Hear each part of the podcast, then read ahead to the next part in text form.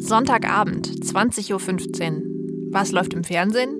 Na klar, der Tatort. Er ist ein echtes Urgestein des deutschen Fernsehens. Am 29. November des Jahres 1970 lief die erste Folge in der ARD. Seitdem hat der Tatort Skandale heraufbeschworen, zum Beispiel mit Nastasia Kinski als frühreife Schülerin. Er hat Debatten ausgelöst mit Till Schweiger in seinen Action-Tatorts und er hat vor allem immer wieder sein Publikum begeistert. 30% Marktanteil und mehr. Das ist schon nicht schlecht für ein 50 Jahre altes TV-Format. Wir lassen es heute hochleben. Im Nachschlag. Nachschlag, der Recherche-Podcast Ihrer regionalen Tageszeitung.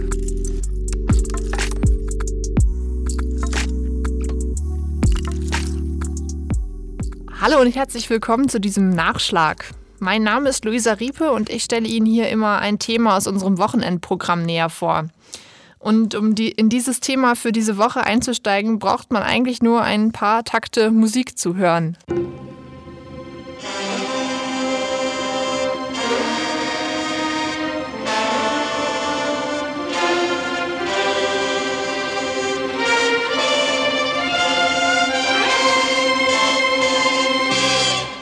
Die Tatortmelodie, die ist schon ziemlich einprägsam, oder Joachim? Naja, die gibt es jetzt eben auch schon 50 Jahre. Die ist ja unverändert, genauso wie der Vorspann. Die berühmte Tatort-Melodie hat der Musiker und Komponist Klaus Dolpinger geschrieben.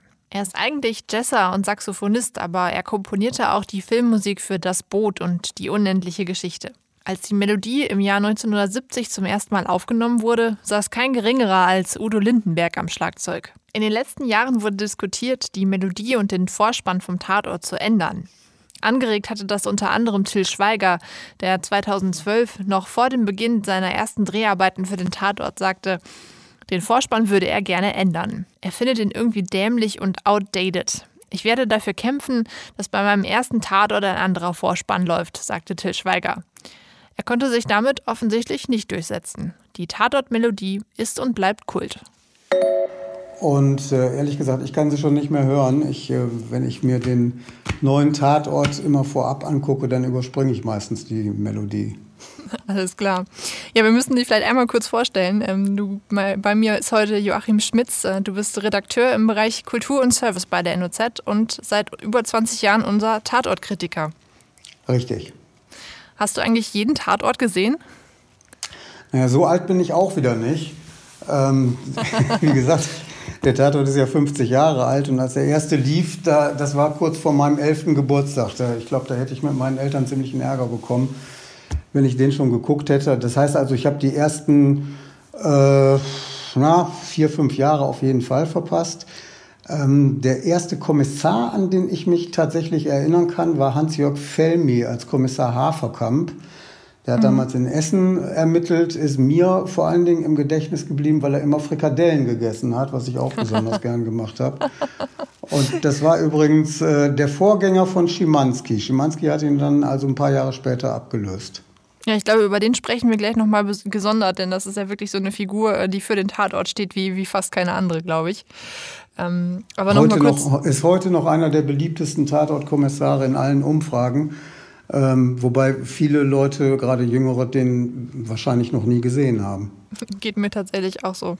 Aber vielleicht nochmal von vorn. Du sagtest es gerade, der Tatort wird 50. Ähm, am 29. November 1970, also ziemlich genau vor 50 Jahren, lief die erste Folge in der ARD, damals mit Hauptkommissar Paul Trimmel.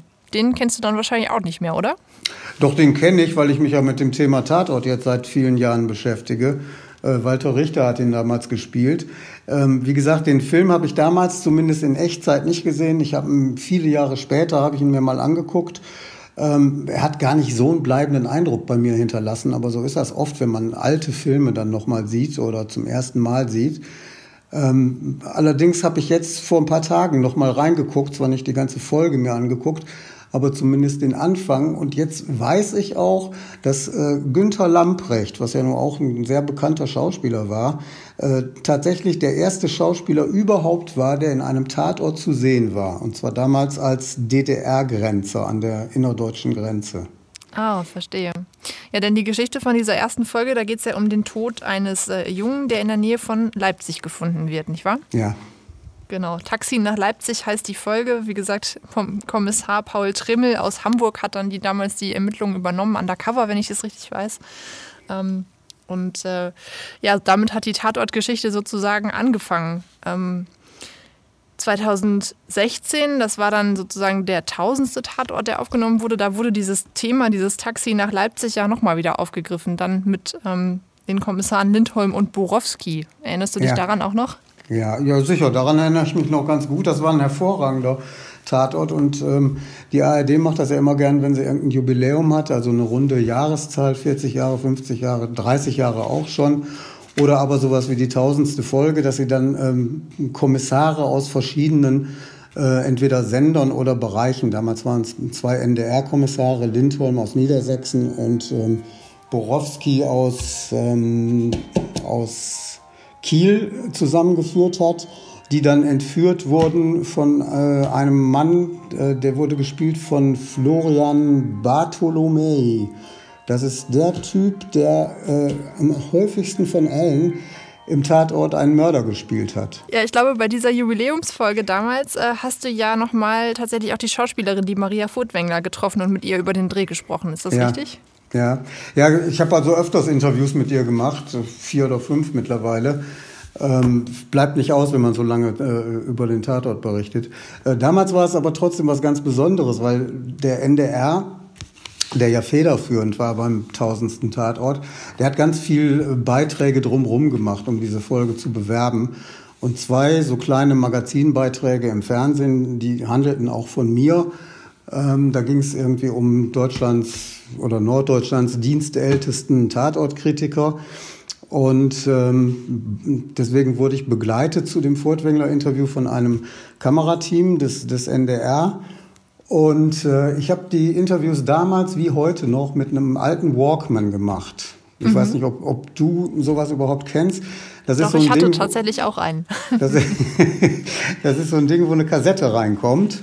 Ja. Und einer dieser Fernsehbeiträge, der fing dann damit an, dass die so eine Nahaufnahme von diesem Walkman äh, gezeigt haben. Und dann haben sie aufgezogen und mich ins Bild genommen und mich gefragt, wie kann man anno 2016 äh, überhaupt mit so einem Ding noch Interviews machen. Und dann habe ich gesagt, ähm, dass ich ihm ewige Treue geschworen hätte, dem Apparat. Er hätte noch nie versagt, solange ich noch Kassetten dafür bekomme, weil die gibt's mittlerweile in keinem Mediamarkt, äh, äh, Saturn oder sonst wo mehr. Und es dauerte eine Woche, da hatten mir dann nur Zuschauerinnen, also nur Frauen, die das im Fernsehen gesehen hatten, insgesamt 39 original verschweißte Kassetten zugeschickt. Das heißt, ich werde also wahrscheinlich bis zur Rente werde ich tatsächlich mit diesem Walkman meine Interviews machen. Alles klar, ja, aber das ist doch auch was Schönes. Das begleitet dich dann durch deine Tatortzeit. Ja, und also wie gesagt, ich nehme manchmal parallel mit dem iPhone auf, aber ich finde den Walkman irgendwie unverzichtbar und der ist so wunderschön, wunderbar retro. Das ist irgendwie wie ein alter Tatort. Verstehe. Aber wie sind denn die Tatortkommissare so? Du hast schon gesagt, ähm, du hast mehrere von ihnen gesprochen, unter anderem eben Maria Furtwängler. Ist das für die was Besonderes, wenn sie Tatort spielen dürfen oder ist das einfach ein, ein Auftrag von vielen? Ja, ich habe also so im Laufe der Jahre mit, eigentlich mit ganz wenigen Ausnahmen alle kennengelernt.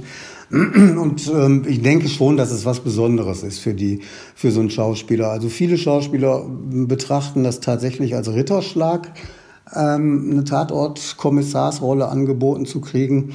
Ähm, das liegt unter anderem daran, es gibt eigentlich kein Format im deutschen Fernsehen, was mehr Aufmerksamkeit bringt als ein Tatort, den ja ähm, selbst äh, schlechte Folgen werden oder, oder nicht so attraktive Folgen werden ja von 8 Millionen oder 9 Millionen eingeschaltet, manche auch von deutlich mehr als 10 Millionen. Mhm. Äh, was man auch nicht unterschätzen darf, ist, ähm, Tatort bringt regelmäßiges Einkommen. Das ist bei Schauspielern nicht selbstverständlich. Wenn man zwei Folgen im Jahr dreht und ist Kommissar, ist also, hat also auch wirklich viele Drehtage, ähm, dann kann man davon schon einigermaßen leben. Mhm. Und ähm, es, es, steigert natürlich auch den Bekanntheitsgrad. Also wer ein Tatortgesicht ist, wer ein Tatortkommissar oder Kommissarin ist, kriegt zum Beispiel auch schneller mal einen Werbevertrag. Und damit lässt sich dann das ganze Leben dann doch wesentlich ähm, entspannter gestalten. Ja, das glaube ich. Es sind ja nun auch viele, viele große deutsche Schauspieler, wenn man das so sagen kann, Tatortkommissare auch aktuell. Ne? Also wenn man jetzt so an, an Nora Tschirner denkt oder Christian Ulm oder natürlich Maria Furtwängler, vielleicht auch Till Schweiger, das können wir gleich nochmal diskutieren, ob der dazu zählt für dich. Ähm, da bietet der Tatort schon noch was auf, oder? Ja, guck, das ist jetzt auch schon wieder eine Generationenfrage. Du nennst Nora Tschirner und Christian Ulm an erster Stelle. Ich, ich hätte die eher an letzter Stelle genannt. Aber es ist tatsächlich so, dass also ähm, die Fernsehsender sind natürlich auch ähm, bedacht darauf oder die ARD-Anstalten sind bedacht darauf, ähm, bekannte, populäre Gesichter dazu haben. Und ähm, es ist eher die Ausnahme, dass man ein unbekanntes Gesicht ähm, Tatortkommissar wird, wie damals beispielsweise Martin Wuttke. Den kannten eigentlich nur Leute, die sich für Theater interessiert haben. Und der hat dann in Leipzig ja einen jahrelang einen richtig guten Job gemacht als, als Tatortkommissar und ist seitdem eben auch ein richtig bekanntes Fernsehgesicht. Aber mhm. in der Regel äh, holt man sich Leute, die schon vorher bekannt sind, ähm, sei es Till Schweiger, sei es ähm, Ulrich Tukur, den man auch nur mit äh, vielen, vielen Zusagen für Besonderheiten äh, hat dafür gewinnen können. Aber der hält im Tatort jetzt auch schon seit Jahren die Stange. Ja, ja verstehe.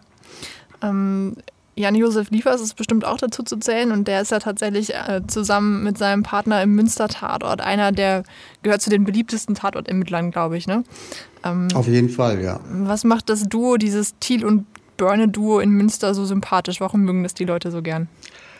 Ähm, ich sage das mal aus meiner Warte. Ich habe die beiden ja nur auch mehrfach getroffen. Wir machen so regelmäßig, alle paar Jahre machen wir ein Doppelinterview.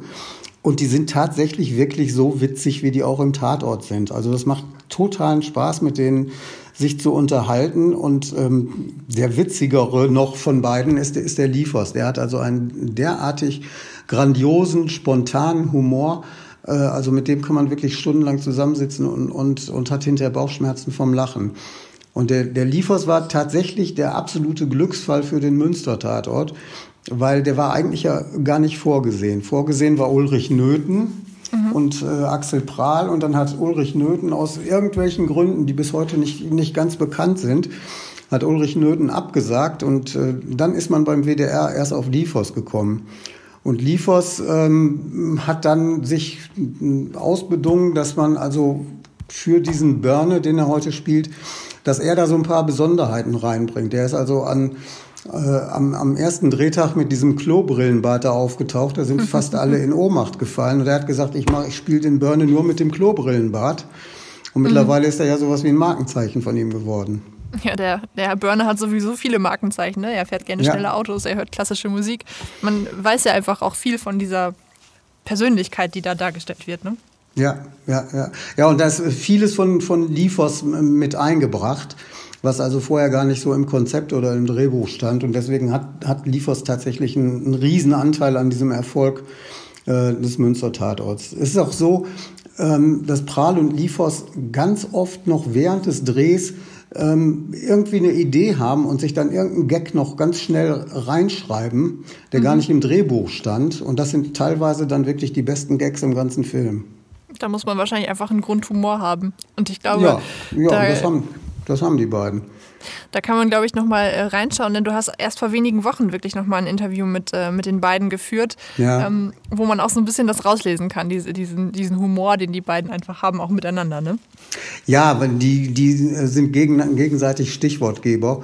Ähm, das Interview hat leider wegen Corona nur so quasi als Telefonkonferenz stattgefunden. Das hat dem ähm, dem, dem Charme und dem Reiz eines Interviews, was ich sonst mit Ihnen geführt habe, natürlich ein bisschen was genommen. Aber ähm, witzig sind sie trotzdem. Und ich freue mich schon drauf, wenn es beim nächsten Mal dann wieder von Angesicht zu Angesicht klappt. Das glaube ich. Till Schweiger ist wahrscheinlich ein ganz anderer Typ, oder? Er ist, obwohl viele es kaum glauben werden, er ist als Interviewpartner ein absolut angenehmer Mensch. Mhm. Also ähm, er ist zwar, er nuschelt tatsächlich, er nuschelt auch, wenn keine Kamera läuft. Ähm, aber er ist also sympathisch und er ist auch überhaupt nicht so der, der Hau drauf, als äh, der im Tatort drüber kam. Ich glaube, Til Schweiger hat nur einen Fehler gemacht. Der hat, er hat den irgendwie den Tatort mit einem Kino-Action-Thriller verwechselt. Und äh, da ist er irgendwie beim Publikum zumindest nach zwei, drei Folgen dann irgendwie nicht mehr so richtig angekommen. Er hatte jetzt mit seiner letzten Folge, hat er ja so eine kleine Kehrtwendung äh, gemacht, so ein bisschen gezwungenermaßen auch, weil sowohl sein, sein Kinotatort als auch die Fernsehtatorte ähm, deutlich abgebaut haben im Zuschauerzuspruch. Und mhm. ähm, ähm Jetzt gibt, geht's mit weniger Action, aber ich fand den letzten also durchaus sehenswert. Also von mir aus kann Til Schweiger gerne weitermachen. Ja, das war ja so ein bisschen in der Diskussion, ne? ob er weitermachen will, ob er weitermachen darf, aber du würdest ihn gerne nochmal sehen. Ja, ich finde ihn zumindest empfinde ich ihn nicht derartig als Fehlbesetzung, wie es viele andere tun. Und äh, wenn das so weitergeht wie in der letzten Folge, ähm, dann denke ich, ähm, ist das durchaus eine Bereicherung für den Tatort. Mhm. Da müssen wir jetzt aber tatsächlich noch mal über den Horst Schimanski reden, ne? Äh, wenn wir schon über, so intensiv über Tatort-Kommissare reden. Ja. Horst Schimanski betrat im Sommer 1981 zum ersten Mal die TV-Bühne. Götz George spielte den Kriminalhauptkommissar aus Duisburg über zehn Jahre in 29 Folgen, inklusive zweier Spielfilme. Das Markenzeichen des Kommissars die Schimanski-Jacke, eine beige-graue M65-Feldjacke. Schimanski war überhaupt ein besonderer Tatortkommissar. Zum ersten Mal wurde ein Kriminalbeamter gezeigt, der fluchte und prügelte, der mehr als nur in Maßen Alkohol trank und seine Frauengeschichten ohne Hemmungen offenlegte. Nach einer Pause bekam Schimanski schließlich seine eigene Krimiserie, die von 1997 bis 2013 lief. Ähm, wir haben schon gesagt, ich bin ein bisschen zu jung dafür, um dieses Phänomen zu verstehen. Ähm, kannst du es mir erklären? Ja. Ähm, den Schimanski war ja nicht von Anfang an ein Phänomen. Den, den haben sie ja nicht von Anfang an alle gemocht, sondern ähm, am Anfang hat man also ziemlich mit ihm gefremdelt. Es gab wütende Leserbriefe in Zeitungen und, und wütende Zuschauerpost bei der ARD. Ähm, in Duisburg hat man sich geschämt, dass man so einen Tatortkommissar hatte. Und irgendwann haben sie gemerkt, Mensch, er ist ja gar nicht so übel. Und ich glaube, das lag daran, Schimanski hat damals Tabus gebrochen, die wirklich noch Tabus waren. Zum Beispiel, man hat zwar zu Hause Scheiße gesagt oder am Arbeitsplatz, aber nicht im Fernsehen. Mhm. Im Fernsehen hat damals kein Mensch Scheiße gesagt. Und dann kommt Schimanski ausgerechnet noch als Tatortkommissar daher und sagt nicht einmal, sondern fünf oder sechs oder siebenmal im Film Scheiße. Mhm. Und ähm, das, wie gesagt, die Leute haben zuerst damit gefremdelt und dann haben sie ihn geliebt. Er war der hatte was Anarchisches und, und war ein bisschen so, wie viele Zuschauer gern gewesen wären und sich nicht getraut haben. Und deswegen glaube ich, ist er so ein bisschen dann zum Kult aufgestiegen. Hast du eigentlich einen Lieblingskommissar über all die Jahre gewonnen? Also den einen könnte ich jetzt nicht benennen. Ähm, wen ich immer gut fand, das waren Joachim Krohl und Nina Kunzendorf in, in Frankfurt. Mhm. Das waren äh, nicht nur tolle Schauspieler, sondern auch ähm, tolle Drehbücher. Das vergessen ja die meisten. Ein Film ist immer nur so gut wie das Drehbuch oder ein, ein, guter Film braucht ein gutes Drehbuch. Aus einem schlechten Drehbuch macht man nie einen guten Film. Und die Drehbücher von den beiden beruhten damals auf den ähm, Sachbüchern von diesem Profiler Axel Petermann. Der war mhm. in Bremen Leiter der Mordkommission. Der hat ein paar Bücher geschrieben über, über die Fälle, die er im wirklichen Leben erlebt hat. Und die sind nicht eins zu eins, aber daran angelehnt waren die Drehbücher für die ähm, Tatortfolgen mit Krohl und Kunzendorf. Und die waren eigentlich durch die Bank hervorragend.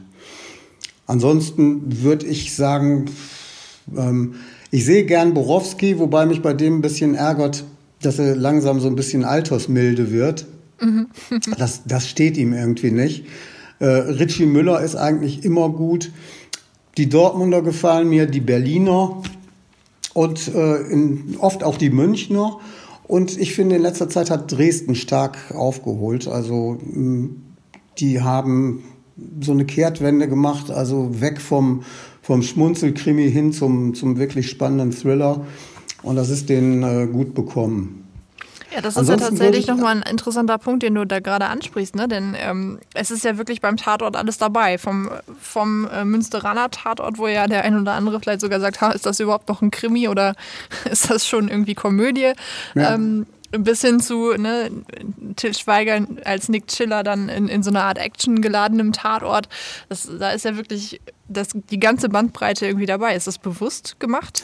Ja gut, also wenn man über 20 äh, Tatorte hat und macht alle nach dem, also über 20 verschiedene Teams und macht alle nach demselben Strickmuster, dann wird es irgendwann langweilig. Also wenn man eine derartige Bandbreite hat, dann kann man natürlich auch alle möglichen äh, Geschmäcker bedienen.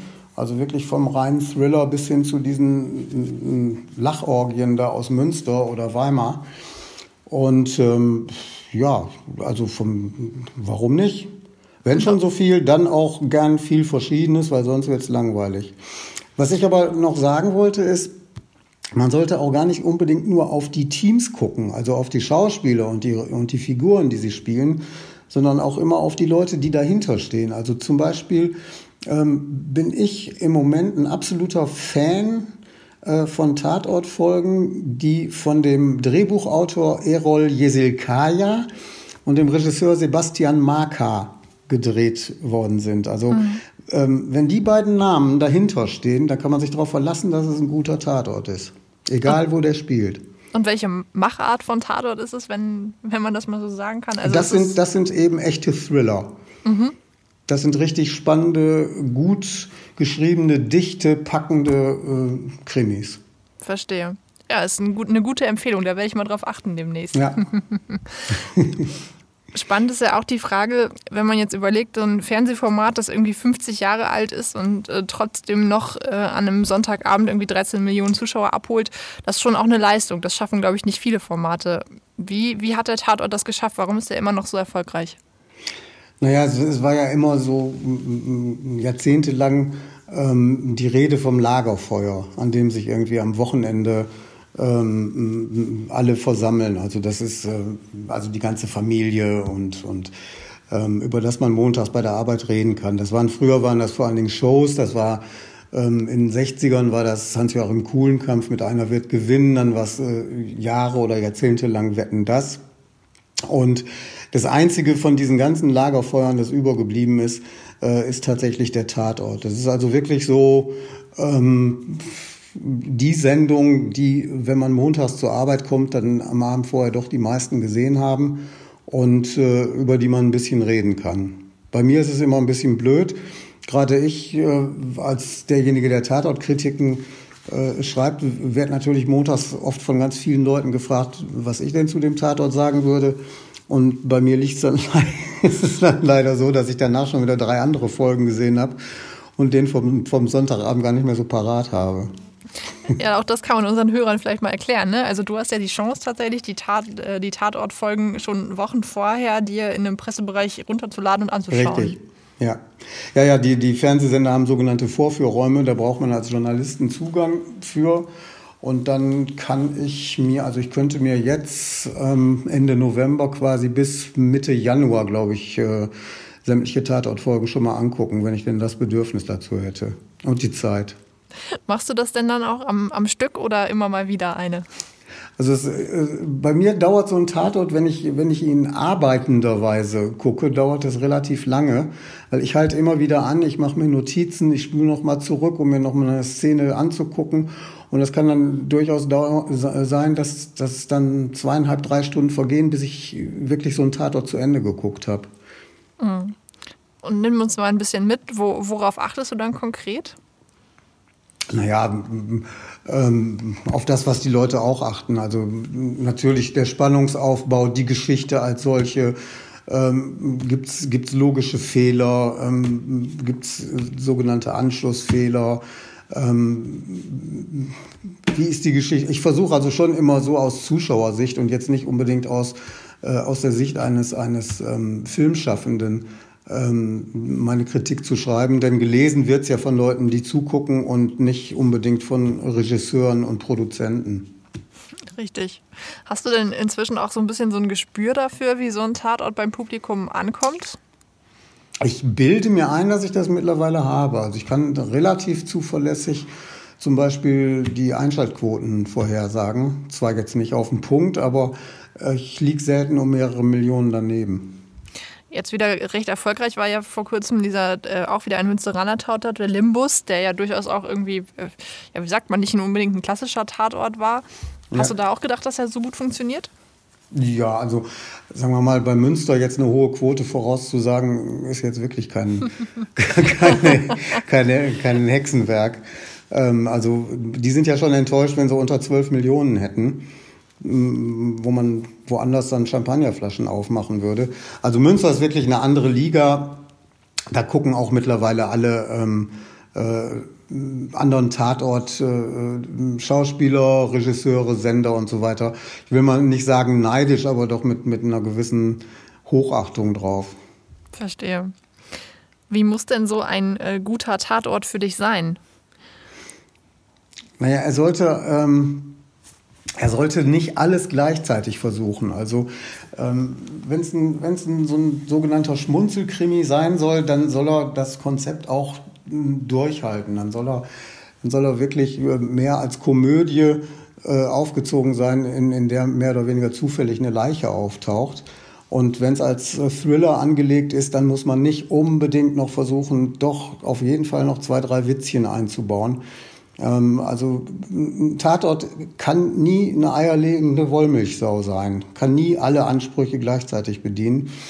Deswegen ist mir dann so so ein stringenter Tatort, der seiner Linie treu bleibt, eigentlich lieber als einer, der versucht, alles gleichzeitig zu sein. Hast du mal überlegt, wenn du jetzt äh, selber die Chance hättest, einen eigenen äh, zu entwerfen für, ich weiß nicht, für Osnabrück oder Schwerin oder Flensburg? wie, würde das, wie würde der aussehen? Ja, der, der Kommissar wäre ein Superheld, äh, der natürlich äh, die Eigenschaften von Nick Chiller und Börne und ähm, Batic auf sich vereinen würde.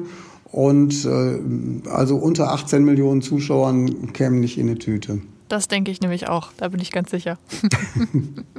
und jetzt mal zurück zur Realität. Welcher war für dich bisher so der beste Tatort? Gibt es da eine Folge, die dir besonders im Kopf geblieben ist?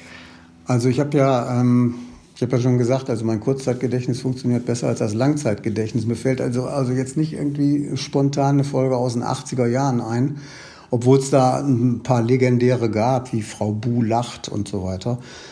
Ähm, oder, oder Reifezeugnis. Mit der Tatortfolge Reifezeugnis wurde Nastasia Kinski berühmt. Die Tochter des deutschen Schauspielers Klaus Kinski drehte später in Hollywood. 1977 spielte sie im Tatort die 16-jährige Sina, die ein sexuelles Verhältnis mit ihrem Lehrer einging. Diese Tatortfolge gehörte nicht nur direkt nach der Ausstrahlung zum Tagesgespräch, sie gehört auch zu denen, die wohl am meisten wiederholt wurden. Aber ich, also in jüngerer Vergangenheit würde ich auf jeden Fall nehmen diesen Im Schmerz geboren. Das war dieser Tukur-Tatort mit den über 50 Toten der so als ähm, augenzwinkernder Italo-Western aufgezogen war. Den fand ich großartig. Mhm. Ich fand aber auch klasse zum Beispiel letztes Jahr das Netz. Das war äh, aus Dresden. Ähm, und äh, basierte, wie ich vorhin schon sagte, auf einem Drehbuch von diesem Erol Yesilkaya, den mhm. ich also wirklich absolut hoch schätze. Der war von Anfang bis Ende total spannend. Und welchen ich auch gut fand, äh, das war Anfang dieses Jahres ähm, die Folge Unklare Lage aus München. Da ging es um einen ähm, Amoklauf in München. Und mhm. der war so ein bisschen angelehnt an diesen tatsächlichen Amoklauf, den es ja in München gegeben hatte. Ja, ja. Das war, das war auch ein großartiger Film und allein das sollte jetzt schon so ein bisschen äh, Lust machen auf die Jubiläumsfolge, was ja eine Doppelfolge ist aus München und Dortmund. Das wäre meine nächste Frage gewesen. Die ja. läuft ja nämlich am, am kommenden Sonntag 20.50 Uhr, Teil, äh, 20.15 Uhr natürlich, Teil, ja. Teil 1 der Doppelfolge. Und was sagst du, lohnt sich das Einschalten? Lohnt sich auf jeden Fall. Ist also ein, äh, in, im Stil eines klassischen Mafia-Thrillers aufgezogen, ist ein Zweiteiler für äh, äh den ein Drehbuchautor beide Teile geschrieben hat, aber zwei Regisseure haben die beiden Teile gedreht und die sind auch wirklich sehr unterschiedlich. Den ersten Teil hat Dominik Graf gedreht, der ja so ähm, was äh, Krimis oder wie er lieber sagt Polizeifilme angeht, eine echte Legende ist. Ähm, mhm. der, der ist sehr thrillerartig. Und den zweiten Teil hat diese Pia Striedmann gedreht. Das ist eine Regisseurin, die stammt aus Münster und die hat äh, damals eben auch, als das war ihr Debüttatort, diesen Unklare Lage über den Amoklauf in München gedreht. Mhm. Der war schon hervorragend und jetzt hat sie wieder eine tolle Arbeit gemacht. Der zweite Teil von, von diesem äh, In der Familie, so heißt dieser Jubiläumstatort, ist fast noch besser als der erste. Verstehe. Dann weiß ich auf jeden Fall, was ich am kommenden Sonntag um 20.15 Uhr tue. ja, am Sonntag. Und dann gibt es natürlich ähm, äh, das, was auch Tatort typisch ist. Man kann tatsächlich den zweiten Teil ähm, in keiner Mediathek oder sonst wo im Internet finden. Ähm, man muss also, wenn man nicht so wie ich ähm, auf Vorführräume äh, zugreifen kann, man muss tatsächlich eine Woche warten, um dann im Fernsehen den zweiten Teil sehen zu können. Das ist natürlich für, die, für meine Generation, für die Streaming- und Binge-Watching-Generation kaum genau. auszuhalten. Voll, vollkommen unfassbar. Aber dann, dann, dann, könnt ihr mal sehen, wie das irgendwie in den 80er Jahren war. ich versuche mich da nochmal reinzuversetzen. Joachim, ja. ganz ja. vielen Dank, dass du dir die Zeit genommen hast, mit mir nochmal über den Tatort zu sprechen. Ich glaube, es war eines 50. Jubiläums würdig. und äh, ansonsten freue ich mich auf viele weitere Interviews mit Tatortkommissaren. Ähm, und deine, deine Kritiken natürlich. Okay, die nächste kannst du am Samstag lesen. Mach ich. Vielen Dank. ja. Das war Nachschlag, der Recherche-Podcast zum XL, dem Wochenendspezial von der Neuen Osnabrücker Zeitung, der Schweriner Volkszeitung und des Schleswig-Holsteinischen Zeitungsverlags. Vielen Dank, dass Sie zugehört haben. Wenn Ihnen dieser Podcast gefallen hat, kann ich Ihnen nur raten, sich auf den Internetseiten Ihrer regionalen Tageszeitungen umzusehen. Denn dort finden Sie nicht nur das angesprochene Interview von Joachim Schmitz mit Axel Prahl und Jan-Josef Liefers, sondern ab Samstagabend auch seine Kritik zur Jubiläumsfolge des Tatort. Außerdem haben wir zum Jubiläum ein Listicle für Sie vorbereitet mit den Marotten der Tatortstars. Wenn Sie Anregungen, Fragen oder Kritik haben, melden Sie sich gerne unter podcast.noz.de. Ansonsten freue ich mich, wenn Sie nächste Woche wieder dabei sind.